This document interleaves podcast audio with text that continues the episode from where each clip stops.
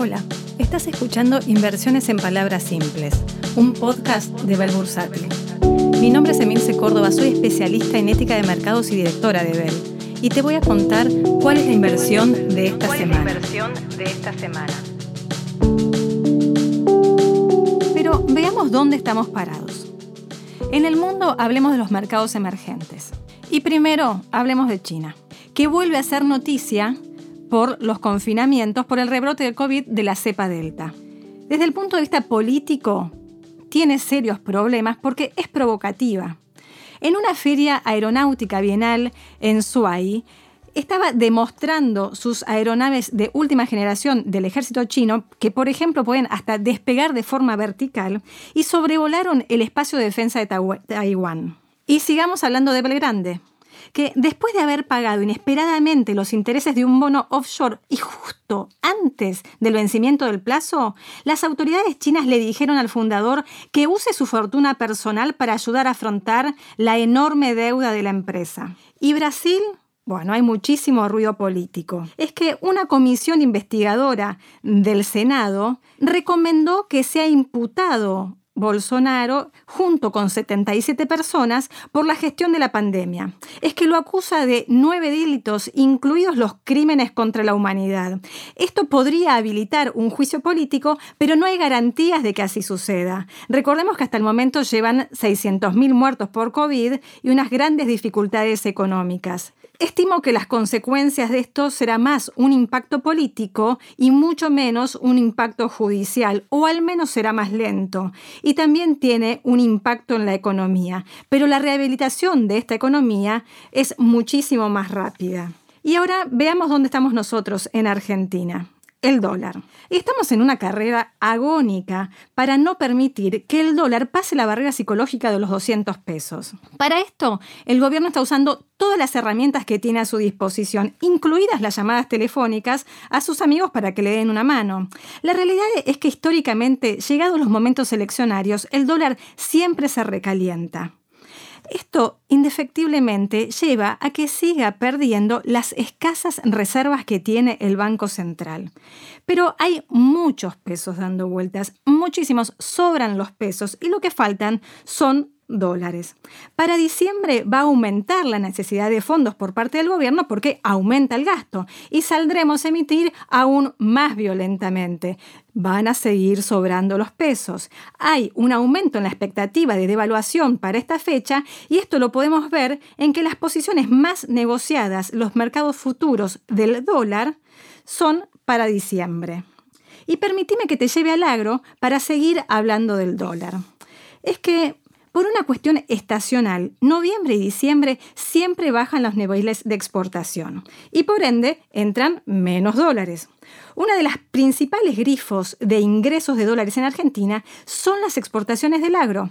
El turismo también, pero hoy virtualmente continúa cerrado.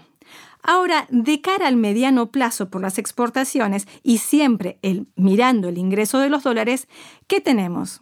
Retenciones existentes y la proyección de un aumento de las retenciones. Y acá me baso pura y exclusivamente en el pasado y en la forma en que los gobiernos peronistas han resuelto estos problemas.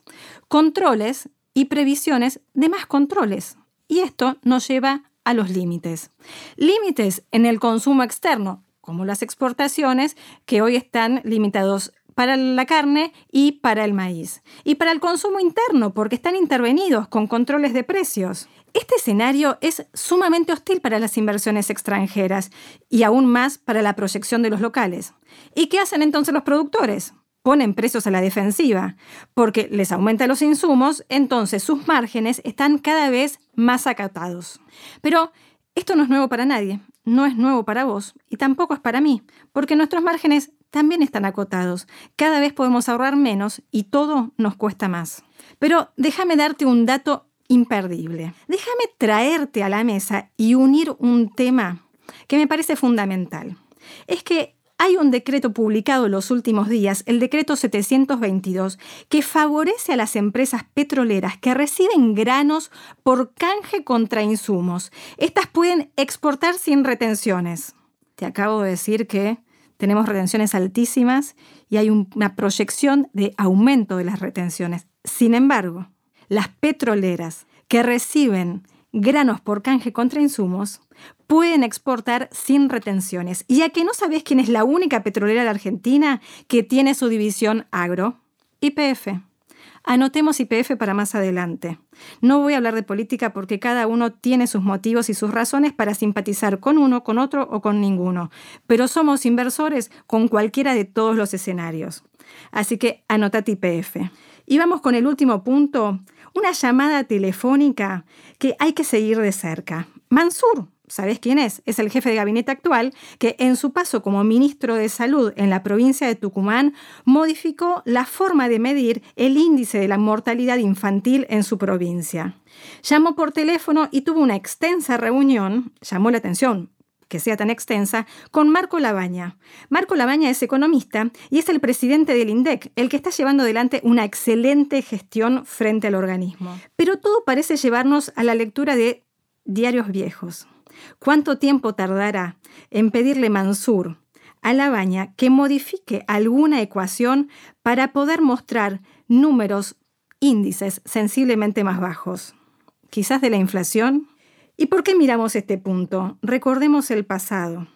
Porque ni bien asumió Feletti como secretario de Comercio, hace dos minutos, lo primero que hizo fue salir a congelar el precio de casi 1.500 productos de la canasta básica y no tan básica. No te olvides de este dato a partir del 15 de noviembre. Y la recomendación de inversión de hoy, agarra papel y lápiz porque te traje varias. Sigo pensando que lo que tenemos que hacer es dolarizar la cartera. Así que te traje obligaciones negociables en dólares. Las puedes comprar en pesos y en dólares, pero vos lo que vas a recibir son dólares. Tus tasas de retorno son en dólares y el interés es en dólares. Una opción, Cresud. Es una agropecuaria líder en la región, tiene, desarrolla el negocio de la tierra, nació en 1936 y cotiza desde 1960. Ahora también cotiza en Nasdaq. Producen granos de oleoginosa y cereales, caña de azúcar y carnes. Acá tenemos dos opciones de obligaciones negociables. Una que vence en noviembre del 2022, que te paga intereses de forma trimestral, y una que vence en febrero del 2023.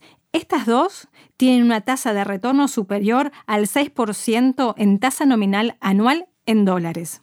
IRSA, que es su subsidiaria, es el negocio inmobiliario líder real estate en Argentina. Opera centros comerciales, oficinas, hoteles de lujo. Acá tenés una obligación negociable que vence en marzo del 2023, que paga intereses semestrales y también su tasa es superior al 6% en tasa nominal anual en dólares. Y tarjeta naranja. Tiene servicios orientados al consumo, tarjetas de crédito, préstamos. La verdad es que han crecido muchísimo desde 1985 que fue fundada y tiene una gran trayectoria y liderazgo. Acá tenés una obligación negociable que vence en abril de 2023 y paga de forma trimestral sus intereses. Pero también tienes bonos ajustados por ser previendo que es posible, como te dije antes, una devaluación para el mes de diciembre, entonces tenés los TX22 que rinden el SER, que es esta tasa de ajuste por la inflación, más 2.92%, es de cortísimo plazo porque vence en marzo del 2022. Fíjate de comprarlo cuando esté bajo la par. TX23 también ajusta por ser más 3,48% anual y este vence en marzo del 2023. Y el PR13 que también ajusta por ser más 4,04% y este te paga interés y amortización de forma mensual. ¿Esta recomendación es para vos?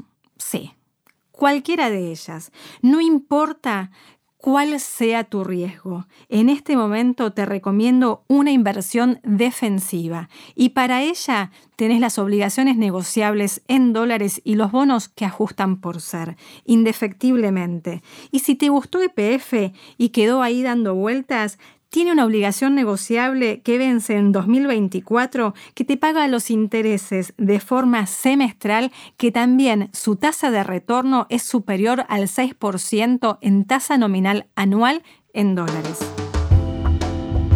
Esto es todo por hoy. Mi nombre es Emilce Córdoba, soy especialista en ética de mercados y directora de Bell Bursátil. Seguinos en Spotify para recibir la mejor data financiera. Nos reencontramos la semana que viene. Éxitos y buenas inversiones.